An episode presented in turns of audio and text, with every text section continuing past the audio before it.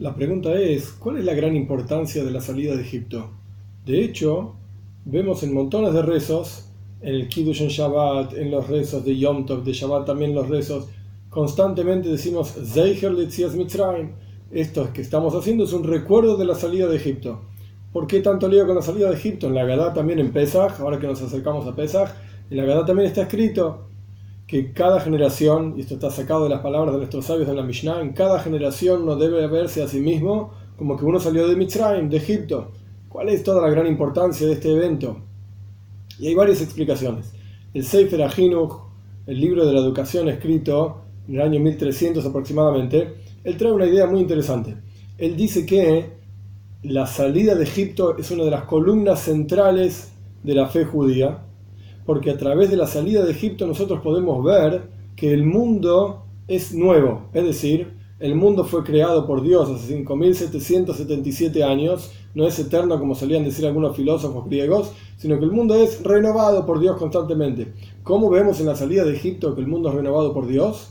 Porque vemos que Dios hizo grandes milagros y grandes maravillas contra la naturaleza del mundo, diferente a lo que el mundo se dirigía, las diez plagas, la apertura del mar y así sucesivamente, todos los eventos maravillosos que fueron llevando a la salida de Egipto. Entonces podemos ver que Dios es el dueño del mundo, Dios es el creador del mundo y maneja el mundo a su placer, como Él quiere.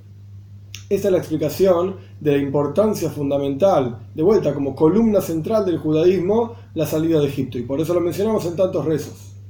El Maral de Praga trae otra idea, muy interesante también. No habla exactamente de la misma pregunta, cuál es la importancia de la salida de Egipto, pero sí tiene que ver con lo que estamos hablando.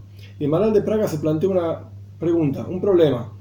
¿Por qué decimos que somos libres en la salida de Egipto si en realidad estamos en el Golus, estamos en el exilio, constantemente sufriendo en la época del Maral de Praga, en Praga mismo y fuera de Praga también había grandes sufrimientos de los otros pueblos contra el pueblo judío, etc.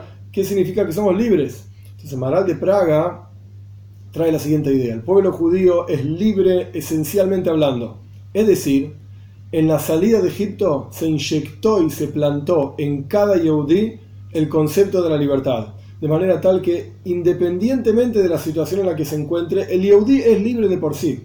Ahora bien, ¿en qué consiste esta libertad? El Maral de Praga no explica exactamente, pero a lo que se refiere es que a través de la observancia de Torah y Mitzvot, es que la persona sale a la libertad. Es decir, la persona se supera a sí mismo a través de vincularse con Dios. Somos seres humanos, somos el top, por así decir, de toda la creación. Están los objetos inanimados, están las plantas, están los animales y el ser humano. ¿Cuál es la forma de superarse de cada una de estas cosas? Los objetos inanimados minerales, por ejemplo, se superan entrando y siendo parte de las plantas. Las plantas se superan siendo parte de los animales a través de que las comen los animales se superan a través de ser parte del ser humano, a través de comer, y el ser humano se supera a través de conectarse con Dios. Y la forma de conectarse con Dios es a través de la Torah y las mitzvot, las mitzvot prácticas, concretas, y esta es la explicación hasídica, por así decir, basada en las ideas del Maharal de Praga, la explicación hasídica de la salida de Egipto. No solamente en cada generación uno, uno tiene que verse a sí mismo como que salió de Egipto, sino que inclusive en cada día, en cada instante porque el concepto de la salida de Egipto es esta idea de la superación personal constante, la conexión con un Dios infinito y por lo tanto hay infinitos niveles de conexión con Dios y esta superación, esta elevación se logra a través del estudio de Torah y de la observancia de las mitzvot. Por eso es que es tan fundamental este concepto de la salida de Egipto, porque en esto consiste el, el trabajo del ser humano aquí en la tierra, superarse y conectarse con Dios.